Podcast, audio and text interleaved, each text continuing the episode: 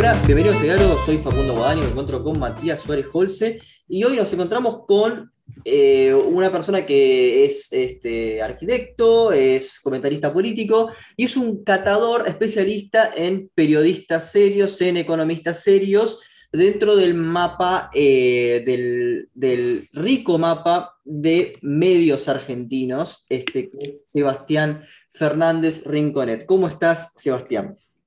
Muy bien, muchas gracias por invitarme. Eh, este, este, es una buena definición eso de catador de, medios serios. Eh, bueno, gracias, este es un, es un halago. Bueno, Matías, este tuvo un problema de, conexión, volvió. ¿Cómo estás, Matías? Todo bien, no, no fue de conexión, no sé qué apreté y cerré el Zoom. Bueno, puede, mm. puede pasar. Bueno, puede, fallar. lo que me gustaría, este, para, para comenzar un poco, este, Sebastián o Ringo, como sea, es que nos puedas comentar un poco cómo nace esta iniciativa de analizar los periodistas serios y por qué detrás del humor aparece detrás toda una red de este, actores interesados en, poder involucrarse dentro de la política argentina. O sea, cómo se mezcla acá el humor, el mismo tipo de análisis político muy serio, muy riguroso que haces en tu columna en eh, El Destape, Navarro 2023, y en Radio Mac este, también por, eh, por el mismo espacio. Em,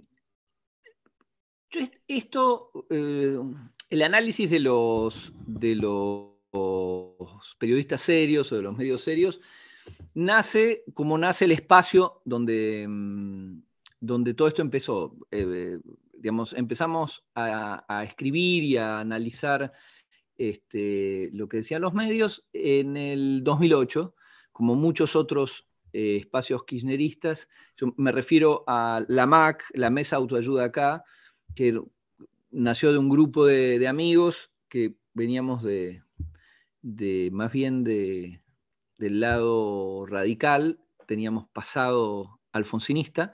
Em, después nos alejamos del, radicalismo, este, con Menem nos quedamos del otro lado de la, de la vereda. De la alianza no esperábamos nada y sin embargo logró desilusionarnos. Y después un día llegó Dualde y sobre todo Néstor, y a partir de Néstor fue como una especie de asombro porque nosotros este, teníamos, digamos, veníamos de familias gorilas que consideraban que el peronismo era evidentemente parte del problema y no podía ser parte de la solución. Y con, con Néstor nos pasó esto de decir, pero che, este no solo enuncia todo lo que, eh, enuncia una agenda que es la nuestra, sino que, eh, y eso era el gran asombro, ejerce el poder de forma eh, plena, casi te diría impaciente. Em, y eso nos, deslumbró, nos hizo volver a interesarnos eh, más por la política. Em, después llegó la chica que nos gusta, llegó Cristina, a Cristina la conocía yo como diputada, a Néstor como gobernador era, como mucho más lejano. Em, y, ahí apareció el 2008. Y el 2008 fue como la eclosión de la, del, del, kirchnerismo. Eh, y algo que para mí fue, fue muy importante fue la, la pantalla partida. No sé si ustedes se acuerdan, durante el conflicto de la 125 solía haber una pantalla partida donde de un lado estaba Cristina y del otro lado estaba el que tocara en ese momento la mesa de enlace. Que era una cosa que a mí me asombroso. Dije, che, estamos, están equiparando al presidente, a la presidenta de la República con alguien que hace un reclamo sectorial, pero era la, misma cuestión. Era como esto de decir, bueno, escuchemos las dos, las dos campanadas. Y che, no, hay una campanada que es el presidente de la República, no es que vamos a escuchar. Es algo que no ocurre en otros reclamos, no es que te hacen pantalla partida con, eh, con los piqueteros, digamos. Y el tratamiento de los medios de eso fue, nos asombró mucho. No es que no conociéramos a nuestros medios, pero ahí fue como un gran, un, momento epifánico, donde pasamos de que, yo me acuerdo, justo antes de la 125, acá en, la cava, eh, habían rajado a patadas a un grupo de cartoneros que estaban en Barranca Belgrano lo rajaron a patadas con la UCEP. La UCEP era un, organismo de matones del gobierno de la ciudad que se dedicaba a eso. De Pepín Rodríguez Simón. exactamente. Creo que estaba, ¿estaba Pepín en ese momento. no, sé si parece 2007, 2008, así que sí. ah, mira, no, es un dato que no tenía, muy bien. cuando lo rajan, eh, Horacio Rodríguez Larreta, que era jefe de gabinete, este, mm, eh, Gaby, ¿cómo se dice? Michetti, era vicejefa de gobierno. Todos se alinearon diciendo una frase que me, quedó, que era el espacio público no se negocia. No es contra, esta gente, el espacio público no. Bueno, un mes después, el espacio público sí se negoció y la mesa de enlace y los empresarios del campo bloquearon durante meses rutas nacionales, decomisaron camiones, qué sé yo, y eso ya sí se podía negociar. Em, los medios reflejaron esto. Pasamos de que eh, cortar calles era, era mm, salvaje, el, Estado tenía que reprimir, a cortar, eh, cortar rutas nacionales es defender la República. Y eso, me, eso nos sorprendió mucho. ¿Qué nivel de, manipulación y de, operación? Em, Después también fuimos muy agradecidos con eh, un, programa que fue después denostado de ambos lados de la grieta, cosa inexplicable, que es 678.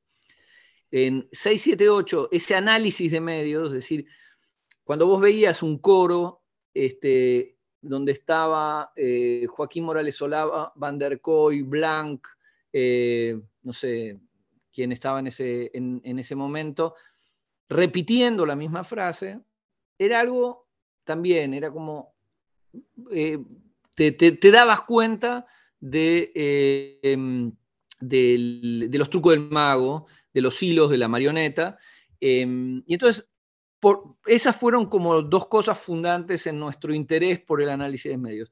Después, la ironía es algo, qué sé yo, que viene de fábrica, em, siempre nos gustó, digamos, en la MAC detestamos la intensidad, esta cosa de, vida o muerte, que, muchas veces hay también de, ambos lados de la grieta, y, nos, gusta la ironía. Además, la ironía tiene la, ventaja de ser el arma del pobre, digamos. Con Clarín puede darse el lujo de no ser irónico, con la cantidad de medios que tiene y de poder que tiene, puedes tener a Johnny Viale, bueno, no está en Clarina, pero cualquiera de estos con cara de tránsito lento, em, y eso funciona porque se repite. La, ironía es más el arma de quien, de quien no dispone de todos esos, esos medios, y, es algo más corrosivo, eh, es difícil de refutar, porque en realidad lo que estás haciendo es, por ejemplo, felicitarlo, decir lo que está muy bien esa iniciativa que hace a, quien sea, entonces es más, es más complicado. Pero te diría que eso fue como el, el, parkour de, cómo, ahora, ahora llegamos a esto. yo, entiendo lo que fue, la, recuerdo vivamente la experiencia de C78 y también la de TBR, eh, básicamente que fueron en mis años este, de estudio. Eh, que eran de un debate muy intenso básicamente en las universidades nacionales, inclusive con eh, esos, esos, espacios. Em, eh, básicamente la, premisa acá es que en, los, en un eh, espacio público como es la TV pública, valga la redundancia, es que no debería haber, bajo tu concepción, una mirada imparcial. Es decir, hay un grupo de medios como Clarín, después está este, lo que puede dominar Xavier, y desde la TV pública se debe hacer un discurso crítico sobre estos medios. Eh, ¿Vos crees que tiene que ser así, Sebastián, o que tiene que haber como una idea más, este, más este, plural de escuchar como otras voces, digamos, con lo que pasó, digamos, como cuestión emblemática entre Sarlo y Barone, digamos, como esa, esa mm. cuestión? A mí me parece que, eh, que la tele, o los medios deberían ser plurales, pero la pluralidad no, no se, no se tiene que dar necesariamente en cada programa. Es decir, la pluralidad es como los colores. Vos tenés eh, pluralidad cuando tenés todos los colores de la paleta, pero no quiere decir que cada color tenga que incluir todos los colores. Por lo cual, eh, a mí me, me, parece perfecto 678 que esté en la TV pública. Quiero decir, objetivamente, 678 traía una mirada que no existía. Con lo cual eh, amplificaba la, pluralidad de voces. Em, si toda la, toda la TV pública tiene que ser eso, no, no, sin, lugar a dudas no, eh, pero sí el hecho de tenerlo amplía la, mirada. Y, y, hay una cosa interesante en esto, decir, che, ¿por qué el fenómeno 678 solo pudo ocurrir en la TV pública? Si en realidad era un producto em, que tenía una audiencia relevante. Digamos, era un producto que cualquier, em, cualquier eh, este, privado podría haber implementado, porque había una audiencia, este, había, debería haber, si hay una audiencia, debería haber anunciantes, sin embargo, nadie, ninguno, ninguno de los privados lo quiso hacer. ¿Por qué? Por razones políticas, pero no por razones ni de, eh, este, diversidad informativa, ni de negocios. Digamos, en un plan de negocios, este, 678 tendría perfectamente su lugar. Sin embargo, solo pudo tener su lugar en la TV pública. Con lo cual, en ese sentido, la TV pública hizo un gran aporte a ampliar esa este, paleta de, opciones. Yo no tengo nada contra los, yo no pido que los programas tengan diversidad. A mí me encanta los programas, digamos, yo, yo, veía el programa de Mariano Grondona, este, eh, no, tengo ningún problema, es como cuando, cuando leo una novela, no, no, estoy pidiendo que en la novela haya un cuento, haya un ensayo, que este, el autor, o si es un ensayo, refute su propia tesis. la diversidad la dan los diferentes textos que, que leo. ¿Cuál es el problema que tenemos hoy con los medios y que lo teníamos, que explotó en, este 2008? Es que no hay ninguna diversidad. Es decir, la concentración es tal que tenés una cosa monocorde em, que genera sentido común. Em, y el, caso de 678 es muy interesante porque em, genera un odio hasta hoy absolutamente incomprensible. Hoy tenemos Em, lo, que hemos visto durante los cuatro años de Cambiemos, no solo un problema, no es un problema eh, periodístico lo que ocurre con, las, con nuestros periodistas serios. Che, estos tipos, o gran parte de estos tipos, han tenido contacto con espías, han tenido contacto con este, operadores judiciales, han montado causas, han extorsionado. Quiero decir, estamos entrando ya en el, Código Penal. Ya no, es un tema de deontología periodística, sino estos tipos, alguien como Daniel Santoro, que está procesado por extorsión, por supuesto, este, eh, yo soy un salvaje kirchnerista que, este, y creo en la presunción de inocencia, a diferencia de nuestros republicanos que consideran que los kirchneristas son todos culpables. Em, ya la justicia determinará sí, pero quiero decir, los hechos que, nuestros periodistas andan con gente como D'Alessio es, una realidad.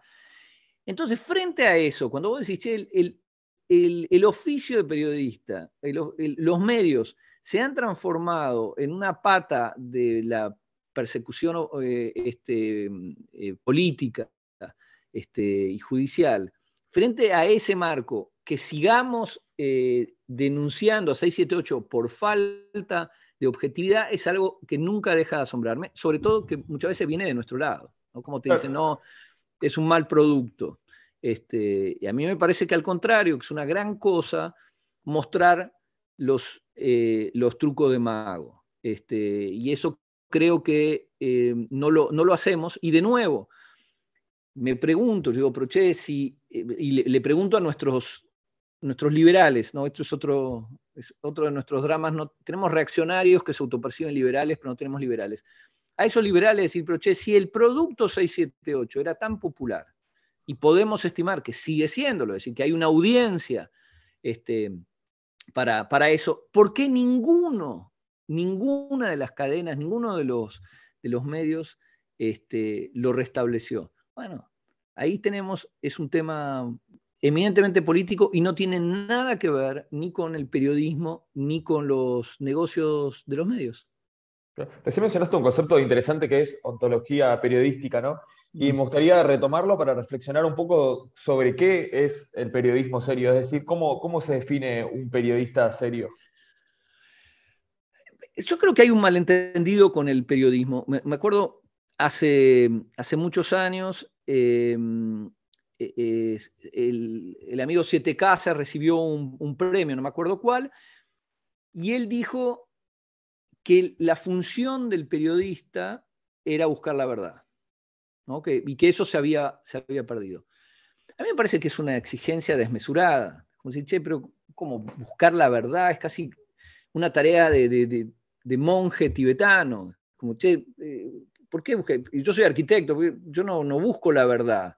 Digamos, hago mi trabajo, tengo clientes, proyecto para esos clientes, respondo a, sus inquietudes, a su presupuesto, qué sé yo.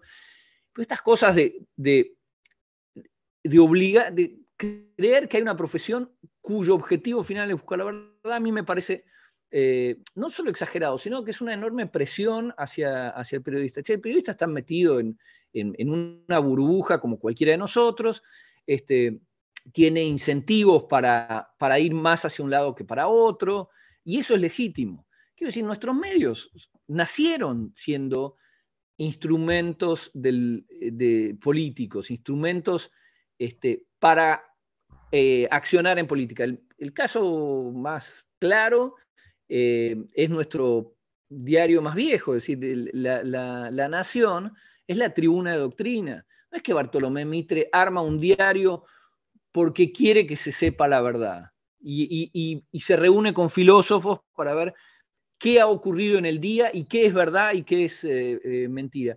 él hace un medio porque quiere este, accionar en política.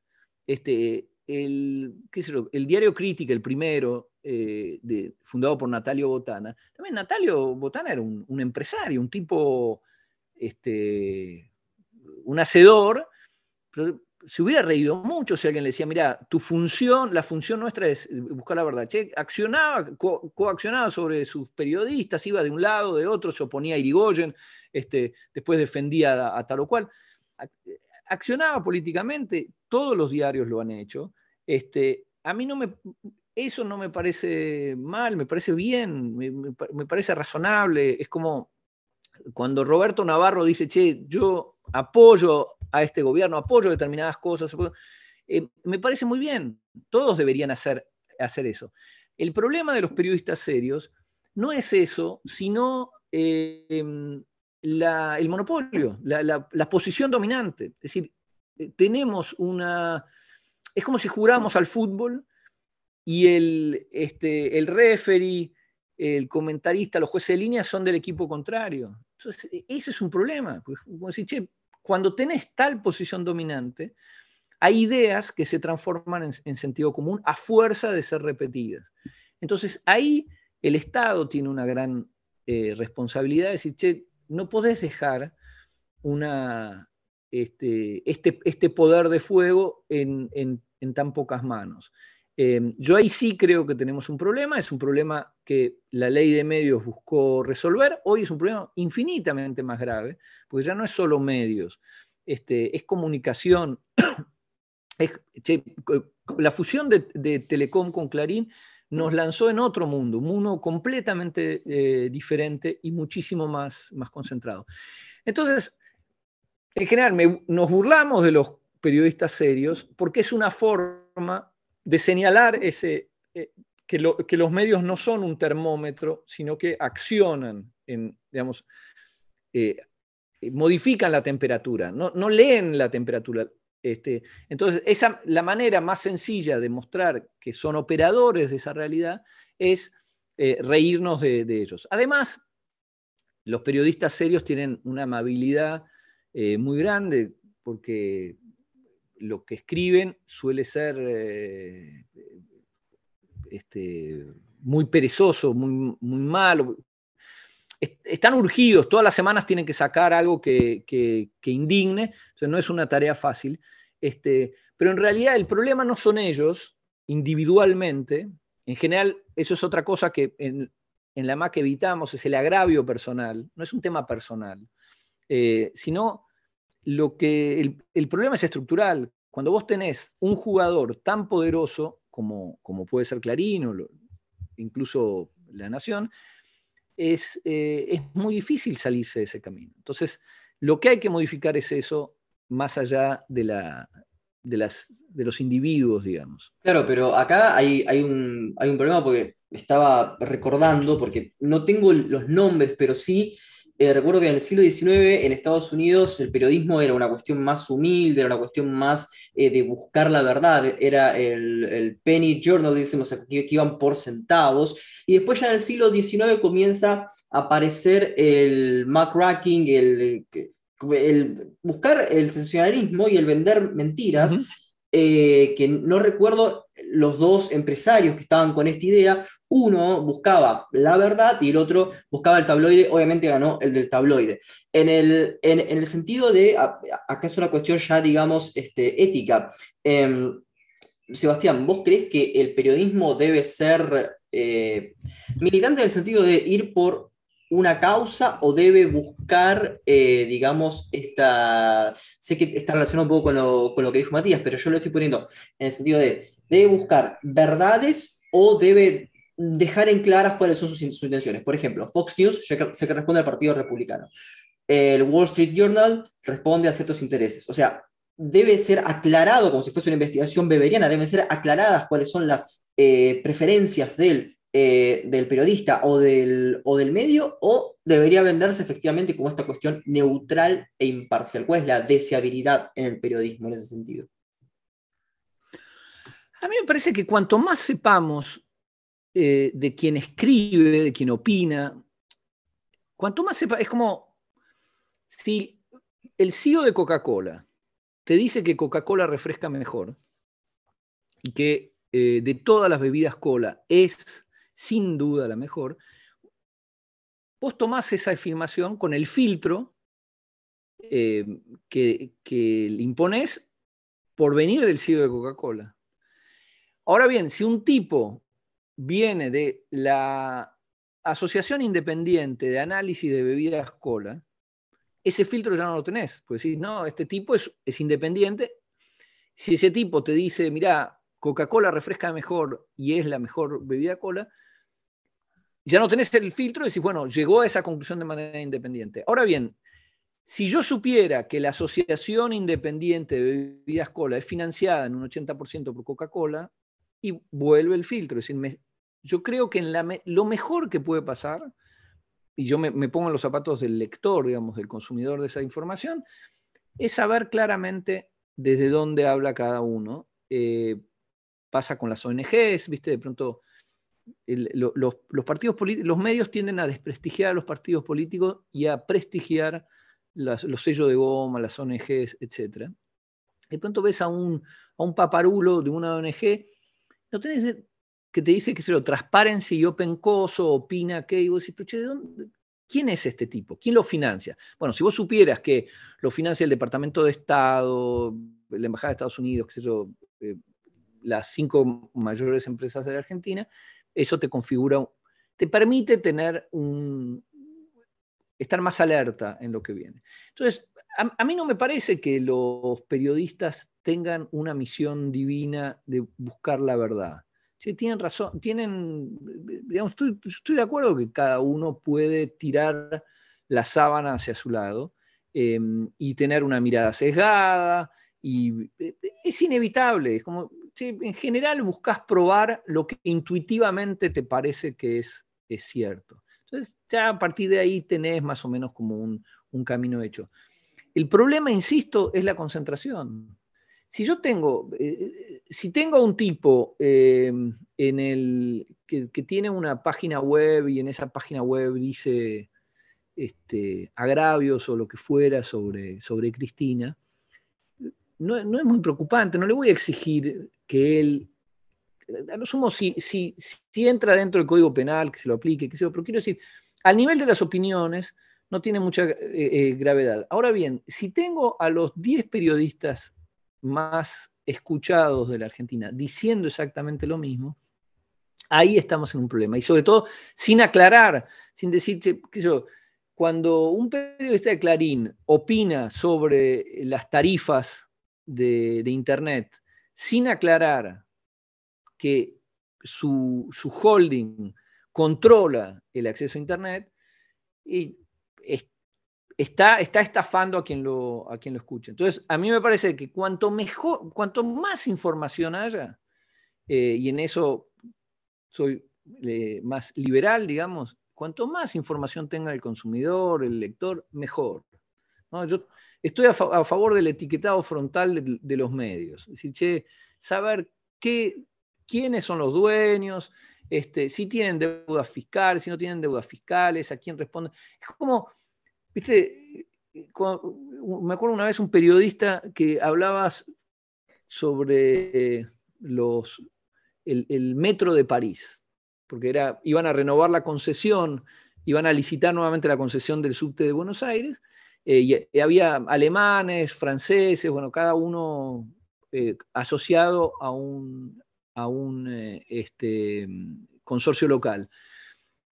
Y me acuerdo un, periodista, viste, fascinado, no sé si era del metro de París o, el, o, los alemanes o lo que fuera, y era porque lo habían llevado a dar una vuelta allá, digamos, le pagaron el frigobar. Y a mí no me parece mal que te paguen un frigobar. No, de nuevo, no creo que los, periodistas tengan que tener una, una ética mayor a la de un, este, odontólogo. ¿por qué? No, digamos, tienen los mismos problemas, tienen que llegar a fin de mes, tienen familia, tienen a los pibes, a su mujer o a su marido. No pasa, digamos. Eh, lo que sí es, che, contámela, Contame que tu súbito interés por tal empresa es que tal empresa te pagó el viaje, fuiste con tu mujer, eh, digamos. Contame todo.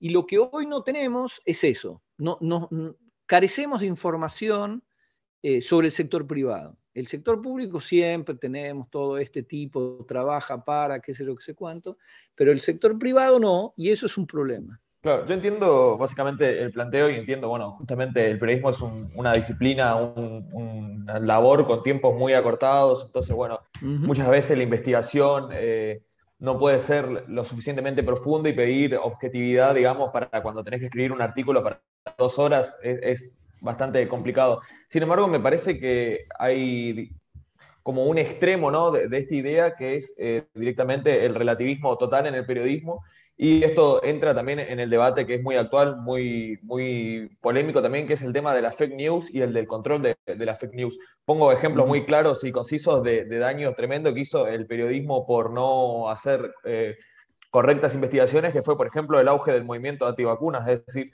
eh, en los 80, 90, cuando el, movimiento antivacunas empezó a aumentar, fue en gran medida, no fue por una investigación que es esta la de Andre Wakefield, no, fue que su investigación y la publicación de su paper haya despertado la duda eh, en la población sobre las vacunas, porque el, el, paper fue inmediatamente retirado, refutado, es decir, no tuvo un impacto en la comunidad científica, pero sí tuvo un impacto en el periodismo y bueno, después de, esta eh, excesiva atención y excesiva difusión de las ideas antivacunas, ahí empieza el rebrote de enfermedades que habían sido erradicadas. Es decir, el periodismo eh, eh, no, solo no es neutral políticamente, sino que afecta directamente a la vida de las personas y puede hacer que, por ejemplo, ahora con el coronavirus, que se yo, se retrase en las medidas de apertura de la cuarentena porque gente no se quiere vacunar, porque hay medios que difunden noticias falsas sobre que el coronavirus no existe, que la vacuna no funciona, que la vacuna mata. Es decir, ahí entramos como en un tema un poco polémico, que es cuando las fake news empiezan a jugar con la salud pública, empiezan a jugar, por ejemplo, en el caso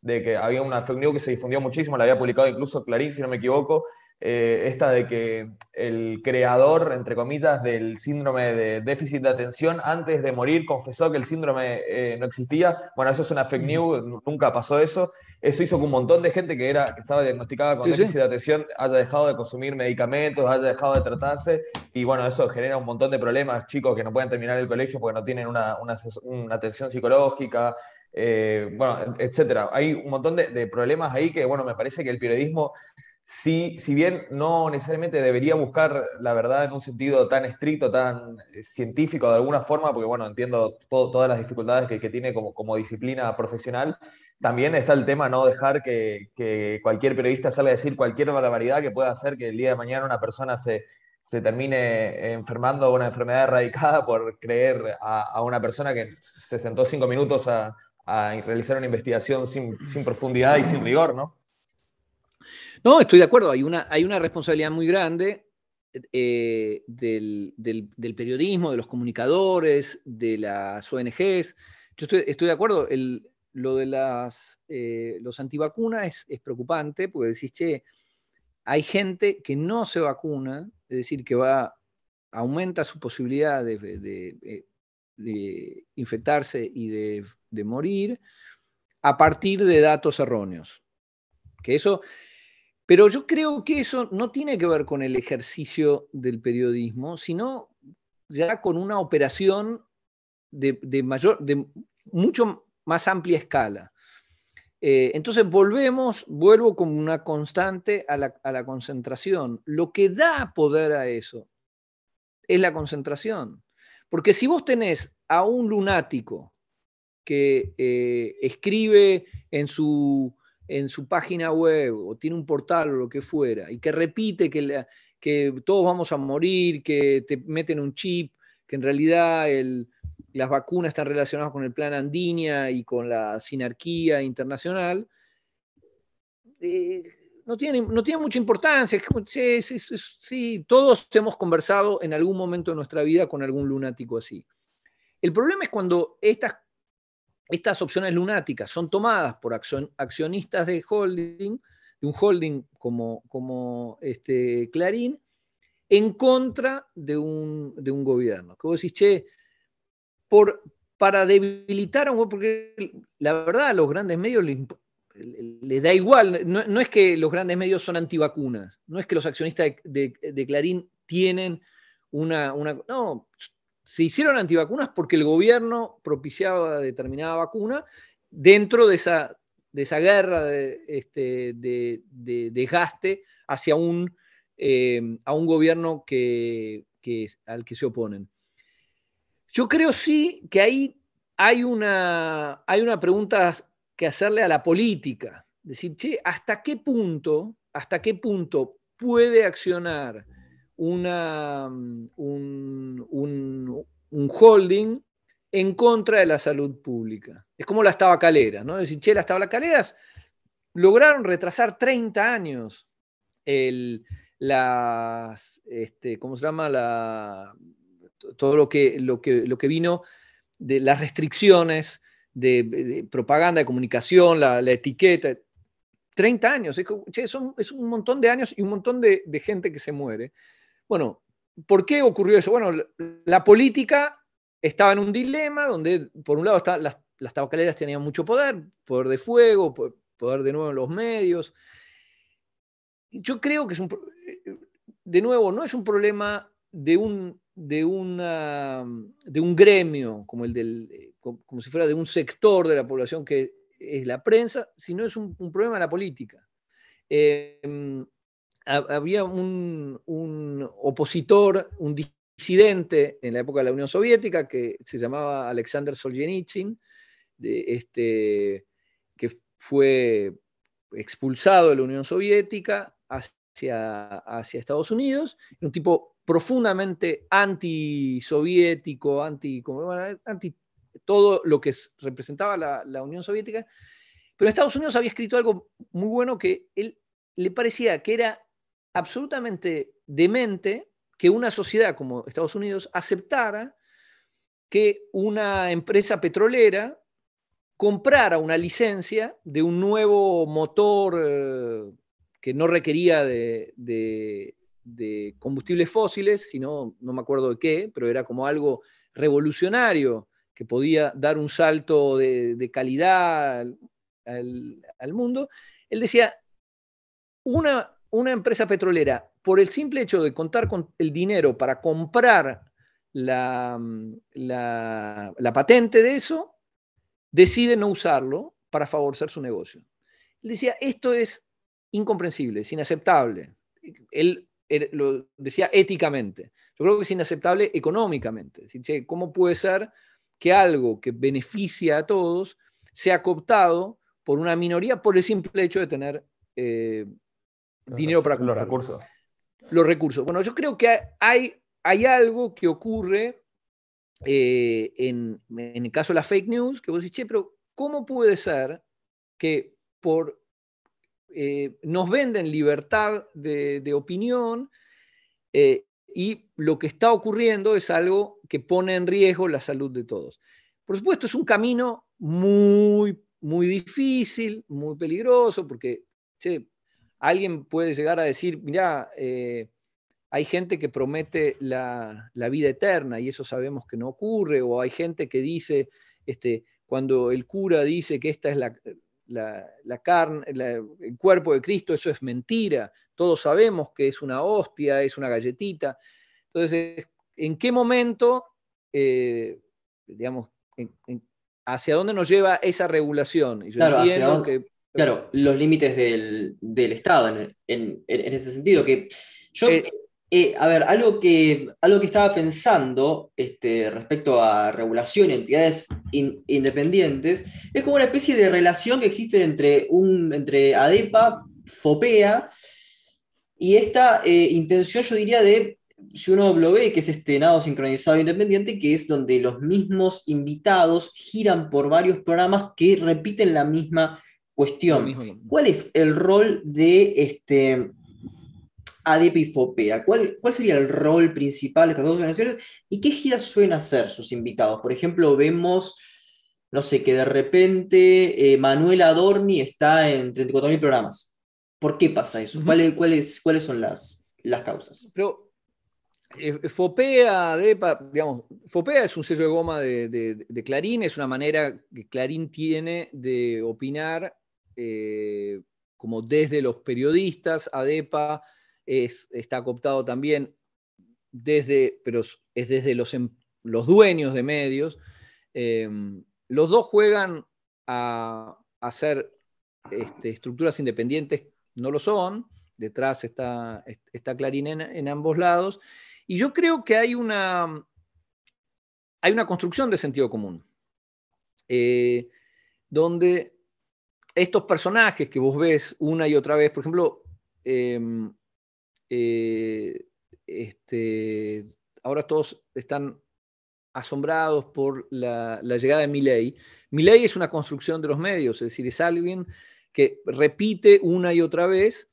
Eh, hay otros que son, eh, la mentalista Carrió es, también una construcción de los medios. Si, si nosotros viéramos, por ejemplo, si el índalo el grupo este, tan detestado, entregara una valija de billetes a un candidato del Frente de Todos, sería el acabose. Estaríamos todos indignados, nos iríamos a, atar a, los tribunales, eh, digamos, saldríamos a cacerolear en un nuevo banderazo. Sin embargo, Clarín le entrega hace 20 años un bolso de billetes a Carrió, invitándola masivamente a sus, programas en, una, en, un porcentaje de tiempo que nada tiene que ver con su, su, este, su performance electoral. Le ha ido bien en, la, en, una de las últimas en, en, Buenos Aires, pero si uno toma toda la película de los últimos años, che, era alguien que perdía, que se llevaba 3%, que era una diputada, etc. La cantidad de tiempo que ella ha pasado en los medios no tiene relación alguna con su poder eh, electoral. Con lo cual, ahí le están transfiriendo recursos, minutos en lugar de billetes. Sin embargo, eso pasa debajo del radar de todos. Entonces yo creo que hay una construcción, para volver a la, la pregunta tuya, ¿por qué estas personas? Bueno, eligen estas personas que pueden ir cambiando, es decir, en algún momento era Morales Solá, que parece un tipo eh, serio, después eh, llegó la hora de Fantino, que es este que te campechano, que dice, espera, espera, espera, vos me, espera, espera, vos me decís, después llegaba el de Intratables, es decir, van cambiando Fantino estaba en América, Fantino estaba en sí, América. Eh, Fantino estaba en América. Sí, sí, ya no hablo de Clarín, sino de, la construcción de este sentido común de, em, que pasamos de periodistas eh, formados y serios como podía ser eh, Morales Solá, a periodistas más campechanos eh, que te hablan, hablan como uno, como puede ser Fantino, como puede ser eh, Del Toro o Johnny Viale, digamos, como, bueno, esto... Em, yo creo que eso apunta a la, construcción de un sentido común. hay, cosas que ya no se discuten. ¿no? por ejemplo, el, otro día eh, me, mandaron una encuesta eh, sobre las preocupaciones de los argentinos. 65% de los argentinos están preocupados por el gasto público. ¿Qué significa eso? No tengo la menor idea. Es como, preocupados por el gasto público, no tengo ni idea. ¿Qué es? ¿Quieren más? ¿Quieren menos? No, aparentemente es mucho el gasto público. Eso es una construcción. Decir, eso forma parte de una construcción, como la construcción de Milley, como la construcción de, este, de Carrió. Es decir, las, encuestas funcionan también no como termómetros, sino como este, instrumentos que inciden en el debate ciudadano. Entonces, de la noche a la mañana estamos hablando de, gasto público. Y, pero, a la gente le. rumbo para decirte, para, para, preguntarte, ¿qué rol tiene Jacobe ahí? Relacionado también con el finado con Jacobe padre. ¿Cuál es el rol ahí de, de los Jacobe? No, no, no sé, digamos, no, no, no conozco exactamente qué es Jacobe, no conozco a los encuestadores. Lo que sí es un, es un mismo magma. Es, es algo eh, que apunta a generar sentido común. No es que haya no hay un Big Brother, no es que haya una persona que cada mañana decide, dice, che, vas a encuestar esto, sino que es un sentido común que se construye, este, que construye nuestro establishment. Entonces, el sentido común apunta a que la política son, son todos chorros, este, que los empresarios son los que generan empleo, que hay que, hay que bajar el gasto público, este, que si bajamos sueldos y jubilaciones van a venir este, em, inversiones. Ese magma se construye de muchas maneras. Los medios son una pata muy fuerte para construir sentido común. Las, eh, encuestas son otra pata fuerte, porque yo les pregunto a ustedes en una encuesta, em, ¿el gasto público desenfrenado les parece que puede llegar a una situación este, preocupante, ¿qué es eso? Y vas a decir, puede ser en una de esas, sí, tal vez no. Entonces, eh, meto un tema en la agenda que antes no estaba. Hay otro caso, por ejemplo, emblemático de, de, esta, de este magma medios, encuestadores, ONG, que es el de la corrupción. Desde hace años, mis amigos radicales, almas de cristal, o más, más que radicales, independientes, se definen independientes. Son antiperonistas, pero se definen independientes, em, me hablan que, eh, sobre la, corrupción. La corrupción es un tema que, em, que preocupa a los argentinos, uno de los grandes temas que preocupa a los argentinos. Es un disparate decir eso. En 2011 votamos masivamente a una persona que, eh, según los medios, se robó un PBI o incluso dos. En 2015 votamos al hijo de Franco Macri, como che, eh, y, y, ahora, en 2019, volvieron los ladrones de PBI. ¿Cuál es, che, la corrupción o la sospecha de corrupción no tiene incidencia electoral. Y si algo no tiene incidencia electoral, che, no existe. No existe, es una construcción.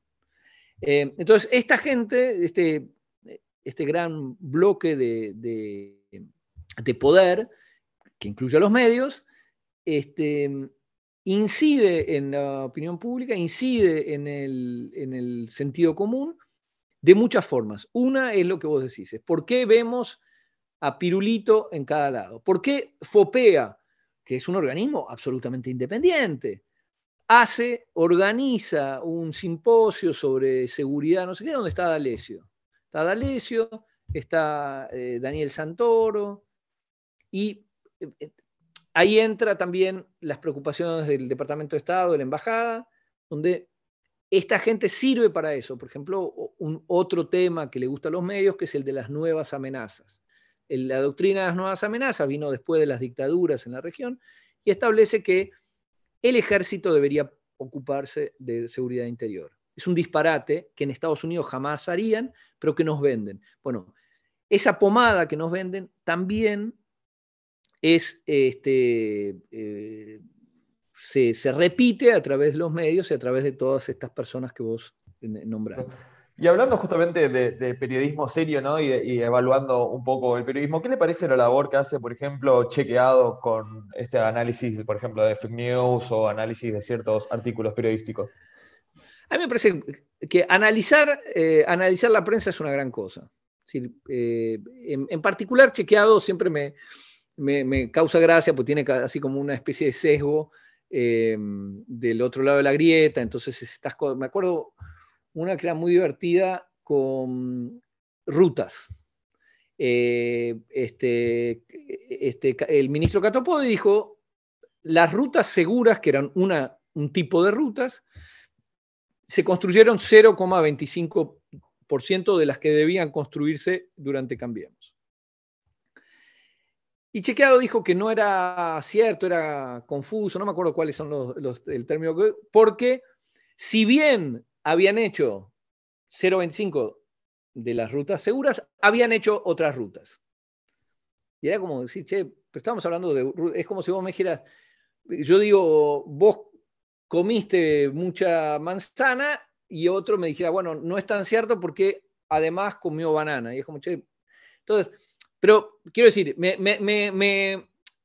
causa gracia eh, eh, chequeado porque se presenta como algo prístino e independiente y, tiene claramente un sesgo político. Dicho esto, me parece, eh, me parece excelente que se haga análisis de, los medios y es algo que los medios en general eh, no, le gusta. ¿no? Es como criticar a un político es libertad de opinión, criticar a un periodista es persecución. Y es como, che, yo no, hay que, hay que analizar, hay que criticar, hay que refutar. Este, por supuesto, sin, ninguna, sin ningún agravio, pero... No, claro, todo esto creo que se este vio en el, en el Affair Nick de, hace unos días, eh, que después estuvo con, con Juana Vial y otro tipo de cosas.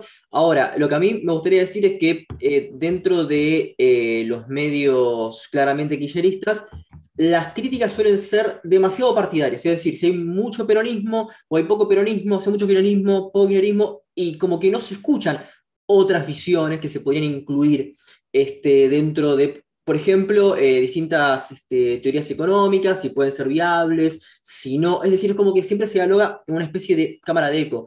Y recuerdo que en Chequeado este, se hablaba que Santa Cruz tenía el 90, eh, que tenía un porcentaje, no sé si el 99%, pero bastante alto de agua potable, y cuando les agregué los datos del, INDEC del 2010 era 54. ¿Por qué? Porque hay que contabilizar agua potable segura dentro del, eh, del domicilio, no agua potable fuera del, eh, terreno o agua potable este, que no sea por, por caño. Entonces, este, lo que quiero decir es, creo que dentro del espacio kirchnerista eh, faltan algunas críticas que sean más certeras, más al hueso y no en términos más ideológicos. No sé si vos coincidís con, con este tipo de, visión. Eh, no sé, yo me parece que, de nuevo, que lo, lo, lo más a, lo que tenemos que apuntar es a diversidad de medios. Es decir, que vos puedas, qué sé yo, eh, que puedas leer la izquierda diario con, este, que, con el, sesgo que, tiene, que vos puedas leer prensa más afín al, peronismo, al kirchnerismo, que vos puedas leer prensa que se diga em, este, neoliberal, que diga, che, yo apoyo el consenso de Washington o yo me siento radical. Em, y que con ese conjunto de visiones parciales vamos a tener eh, una, una, realidad más, eh, más atractiva, un reflejo de la realidad más, más atractiva. Em, creo que dentro de la, del pequeño, del reducido espectro de los medios kirchneristas, em, hay más eh, medios efusivos, digamos, que apoyan al gobierno con más efusión y otros que son más, más críticos. Vos hablabas de lo político, este, eh, son, son, más críticos de la política económica del gobierno, eh, pero no, no, no, siento, digamos, yo mi, mayor problema es el, eh, lo que siento como mayor problema es esta, este monocolor, digamos, esta, esta visión eh, donde pasamos una semana de indignarnos por un tuit a pasar otra semana a indignarnos por un santuario imaginario. Es decir, si alguien pega un cartel que dice Bisotti Chorra, eso es santuario, si alguien despega ese cartel, eso es barbarie. Eche, ¿no? Digamos, tanto el que pegó el cartel como el que lo despegó caminó sobre piedras, no caminó sobre cadáveres, que eso es otro de las, eh, para mí, la mayor toxina que nos deja el periodismo serio, los medios serios, es el moralismo, el moralismo selectivo. Eh, eso es algo que debemos combatir eh, de la manera más este, frenética posible, porque se reemplaza el análisis político por la indignación. Entonces, e, estamos permanentemente indignados y además la indignación lo que hace es deshumaniza al otro. Los otros son chorros, asesinos, caminaban sobre, eh, Romina Mangel decía, caminaron sobre, sobre muertos, sobre cadáveres, che, no, eran piedras, eran piedras, caminaron sobre piedras. Eh, pero sirve para eludir la discusión política. Entonces, en vez de estar discutiendo de por qué no tenemos una presión fiscal mayor sobre los mayores este, contribuyentes o los más ricos, eh, debatimos sobre este, caminar sobre piedras o el, el tuit. Y quiero decir, algo que hacía un kirchnerista eh, era atroz, porque Cristina dijo no sé qué era atroz, y que este, que, Macri no se presente indagatoria, técnicamente no es delito. Entonces, el moralismo selectivo sirve para eso, para atenuar de un lado y para enfurecer del, otro. Y, eso es un problema, porque eh, a término es un, el, moralismo selectivo destruye, atenta contra la política, es, un hecho antipolítico, no solo, pero no solo contra la política kirchnerista, atenta contra la política electoral y eso es un problema. justamente hablando de esto de la diversidad, ¿no? que, es lo, que propones, que en parte estoy muy de acuerdo, me interesa cómo analizás el fenómeno actual muy, muy contemporáneo y casi que, bueno, bastante alejado de incluso de nosotros que, somos relativamente jóvenes, que es el de los streamers, el de los de la gente que ah. se abre un canal, por ejemplo, de, Twitch o, o, de YouTube. Bueno, YouTube es ya vieja escuela, ¿no? Pero y, da su visión a partir de, ahí. O sea, ¿cómo, ¿cómo, pensás que esto puede afectar a los medios, al periodismo, como se lo conocía? Porque es algo muy, muy notable, como Facundo venía diciendo, ¿no? este, este periodismo de, unos pocos centavos y periodistas independientes, ahora esto se fue al extremo, ¿no? Porque no necesitas ni siquiera un imprenta, necesitas algo tan básico que, incluso necesitas, necesitas para, para, estudiar ahora en el colegio, por ejemplo, que es básicamente una computadora o un celular o, un dispositivo electrónico, con eso uno ya tiene una especie de imprenta de, luterana y puede decir absolutamente cualquier cosa. ¿Cómo, y aparte, no, solo eso, sino que tiene eh, más, no sé, no, estoy, no manejo los datos concretos, pero me imagino, por ejemplo, que Coscu, ¿no? este streamer, debe tener eh, más seguidores, más gente que lo ve que un canal que está al aire en este momento o que un diario chico. Y Sin duda, bueno, Sebastián, estás hablando también de los, de, los streamers, estos como este Coscu, Tipito Enojado, eh, Danan, todos esos eh, streamers. No, estoy, eh, estoy fuera, fuera de, ese universo. Mi hijo menor tiene este, 16 años y me, a través de él puedo, como adulto mayor, puedo ver algunas cosas, pero estoy, estoy completamente afuera de eso. Eh, te diría que por cómo lo veo, lo veo, tiene algo que ver con lo que fue justamente en el 2008 la época de los blogs.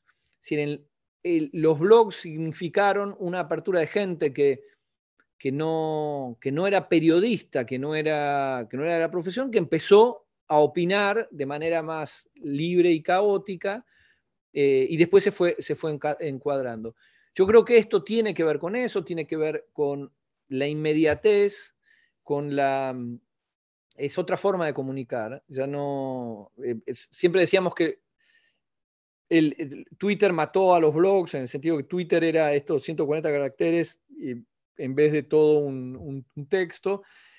Em, esa inmediatez se refleja en esta, nueva manera de, comunicar, aunque no me hago, no me hago ilusiones en el sentido de la, la posición dominante sigue condicionándonos en ese sentido. Es lo que vemos con lo que pasa con, Facebook, lo que pasa con e, esta cosa de decir, che, yo me siento a, siento a buscar en Google algo y ya me está condicionando en mi elección. Con lo cual, estos, estos chispazos individuales, que a mí me parece que, digamos, que alguien se ponga delante de un micrófono a opinar, me parece genial. Que alguien se, se sienta a escribir, me parece genial.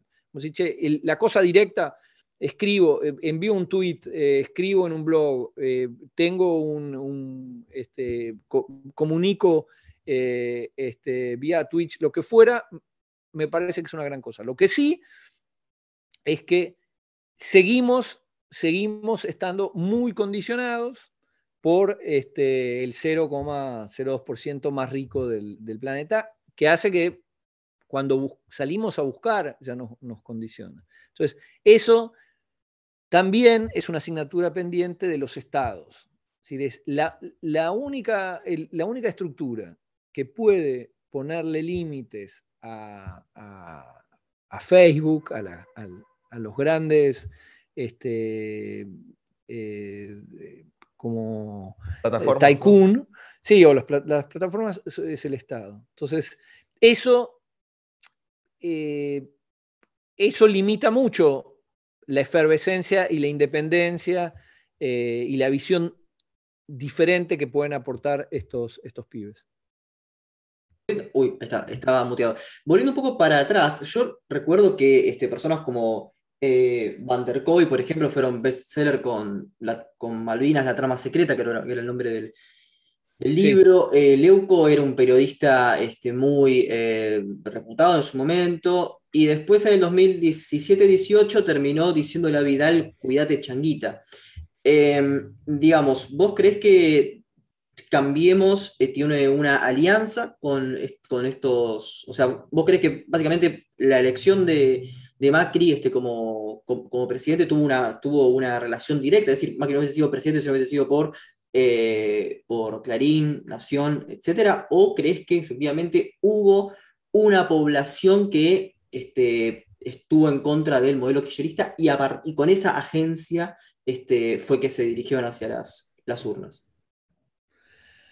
Mira, nunca es monocausal, con lo cual es, difícil decir que si, ganó o no. Eh, aunque es difícil, no tanto. Creo que sin el apoyo de Clarín, Macri no hubiera ganado. Eso está claro.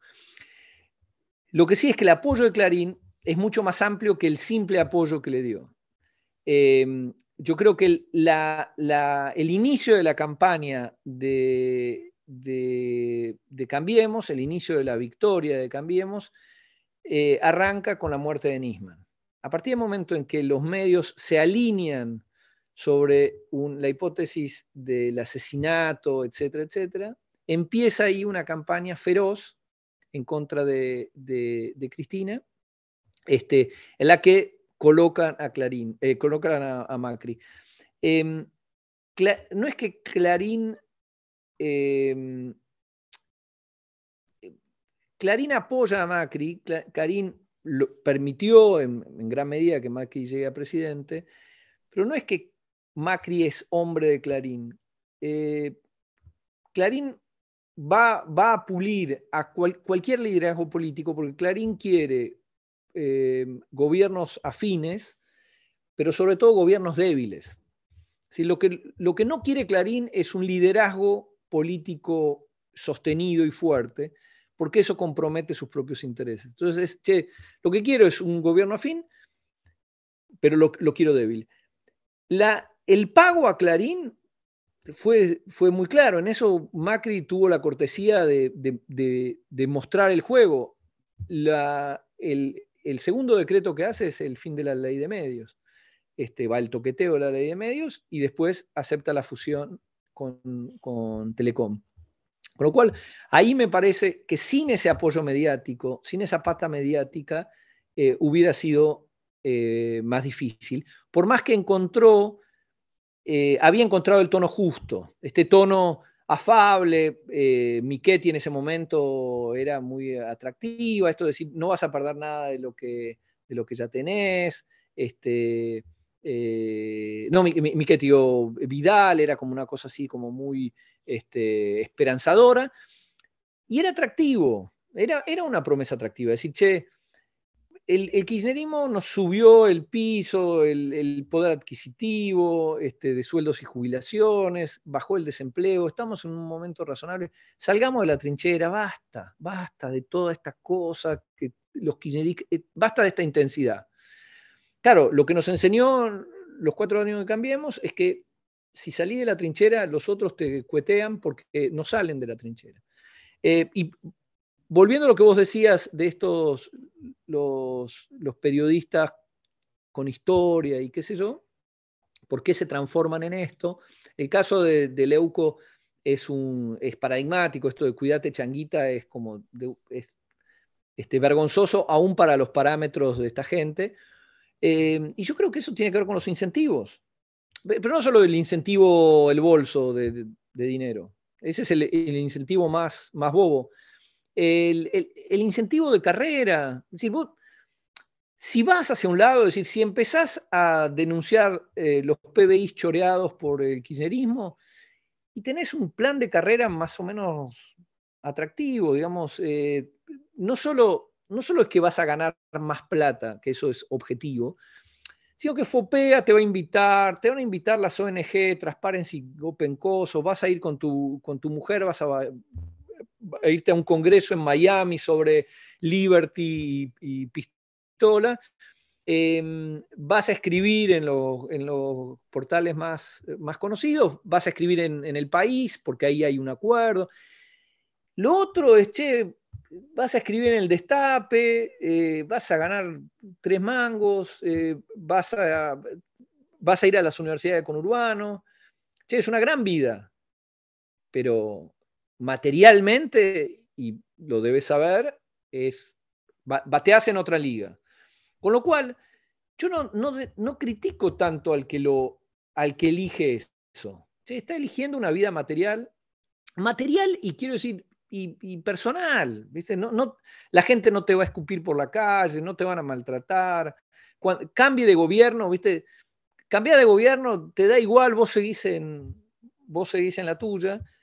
Cuando los, los periodistas de este lado, cuando cambia de gobierno, vuelven al, llano y el llano es feroz. Entonces me parece que no es un problema individual, de nuevo, es un problema de regulación. El Estado, porque no es que Clarín se volvió enorme por, por meritocracia o por trabajo empresarial, se volvió grande por el poder que tiene de incidir en el Estado, de amenazar al Estado, de ayudar a los candidatos a ganar, como fue Macri, o amenazarlo este, con, el kirchnerismo.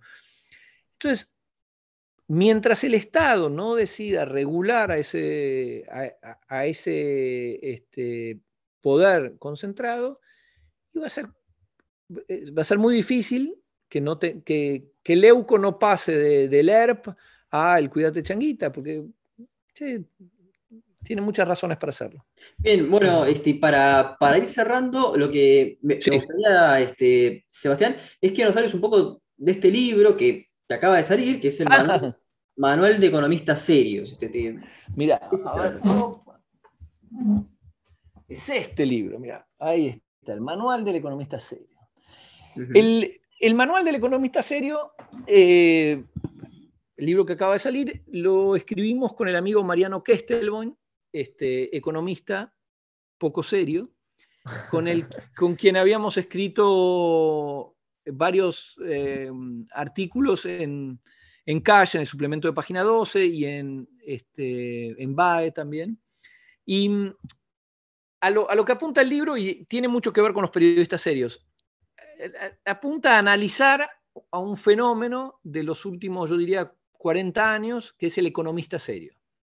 El economista que va a los canales de televisión, que, habla, que es muy amable, este, eh, tiene buenas chicanas, buenas respuestas, se presenta como independiente, digamos, es un, es un, es un producto del establishment, está financiado por el establishment directo o indirectamente, pero se presenta como independiente y baja línea este, permanentemente vendiendo ideología disfrazada de sentido común. Eh, me acuerdo que Ricardo López Murphy, el breve, solía decir, no es política, no es economía, es aritmética. Como si, che, y decía, no puede salir más de lo que entra. Primero es una falacia. Che, eh, Cambiemos demostró que puede, este, puede salir mucho más de lo que entra. Digamos, te, endeudás, hay, maneras de hacer eso. Pero además, no es aritmética, de ninguna manera, es siempre política. Es decir, a, dónde va la frazada corta es, es, política. Digamos, a quién los recursos los mando abajo, los mando arriba, che, es política. Pero este economista serio nos cuenta que es, eh, que, es sentido común. Es como decir, che, yo no, estoy a favor, no es un modelo, es el único modelo posible. El resto, el modelo heterodoxo, no funciona. Lo, particular es que estos tipos defienden un modelo que nos hace volar por el aire cada 10 años. Martínez de Oz, el, este, el eh, Caballo con Menem, Caballo con la, con la Alianza, Cambiemos, aplicaron este modelo, que podemos llamar del consenso de Washington, el neoliberalismo, este, desregulación financiera, reducción de sueldos y, jubilación, reducción de gasto público, deuda, etcétera siempre volamos por el aire, pero estos tipos vuelven, emergen y repiten lo mismo. Entonces, lo que busca el libro es, hace un recorrido por el eh, economistas serios y para eh, lograr de nuevo mostrar sus, los hilos de las marionetas y los trucos de mago. Y es el, lo que siempre decimos es, no es el modelo que se equivoca, es la realidad que falla. ¿no? Estos tipos siempre te dicen, no, el modelo era, lo que pasa es que eh, Martínez II, lo que pasa es que Menem, lo que pasa es Caballo, lo que pasa es que De la Rúa, lo que pasa es que Macri, y che, no, lo que pasa es que es el modelo, el modelo, este, así que es una guía para que Me imagino que, de, lectura fácil, ¿no? No hace falta tener conocimientos en economía para, para ingresar en él. No, si, si, yo lo pude, si yo lo pude escribir sin tener este, conocimientos en economía, es que lo podés leer. Este, y encima viene con, dibujitos, así que escuché. Em, pero no, la, idea em, este, es, es que es de lectura, de lectura amable, digamos. Buenísimo. Bueno, bueno y para, para cerrar, como hacemos con, con, todos los invitados, este, Sebastián, nos gustaría que recomiendes un libro, algo que, estés leyendo, que bueno, puede ser ficción, no ficción, cualquier cosa, un libro que, estés leyendo. Estoy, estoy, estoy leyendo este, un, libro que se llama Nuestra parte de noche, de Mariana Enríquez. Eh, Mariana mm. Enríquez es eh, Tenemos escritora de... Ah, es, ella es, maravillosa, eh, escribe cuentos, y, mm, este, y esta es una novela. Y es, eh, ella es una especie de, literatura fantástica. Este, y, nuestra parte de noche ocurre eh, durante la última dictadura y los años posteriores, y es algo así como un poco oscuro, pero es maravilloso, así que lo, lo, recomiendo fuertemente. Bueno, buenísimo, muchísimas gracias por, por la recomendación. Gracias a ustedes. Vamos a ver si, podemos tener la Mariana Enrique algún día en este programa, sería un honor, así que eh, vamos, vamos con ese libro. Perfecto. Bueno, muchas gracias Sebastián por, compartir este tiempo. Este, bueno, este, por supuesto está grabado, es un sábado a las 10 de la mañana, este, así que este, muchas gracias este, Sebastián. No, gracias a ustedes. No, nos estamos hablando pronto.